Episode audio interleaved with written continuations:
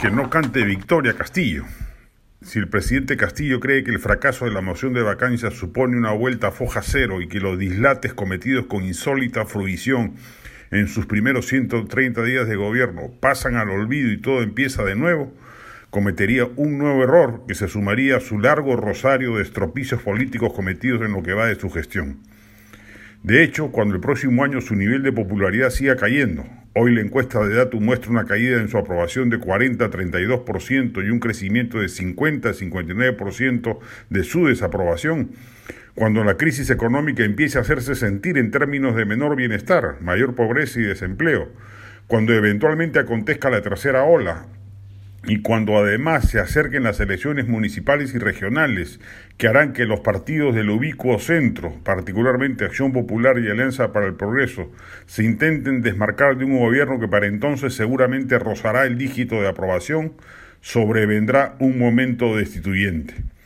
Y cuando eso ocurra, todo lo anterior denunciado hasta ahora se imposará y se sumará a las nuevas denuncias que eventualmente surgirán, dada la desprolijidad con la que este régimen maneja la administración pública. Ya no serán el Girón Zarratea ni los baños de Palacio el epicentro del escándalo, pero habrá seguramente otros lugares y otros personajes cercanos a Palacio comprometidos en inconductas que volverán a apuntar al presidente.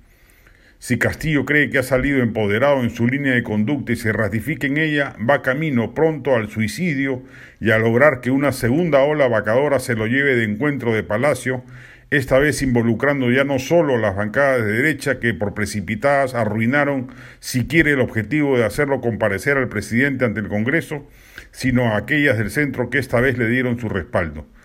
La paciencia política ya se agotó con Castillo. La calle ya lo desaprueba y pronto lo hará toda la clase política de oposición si no es capaz de entender que tiene que enmendar rumbos rápida y estructuralmente, descartando tesis maximalistas como la de la constituyente y acercándose a posturas de centro antes que a escenarios de confrontación radicales.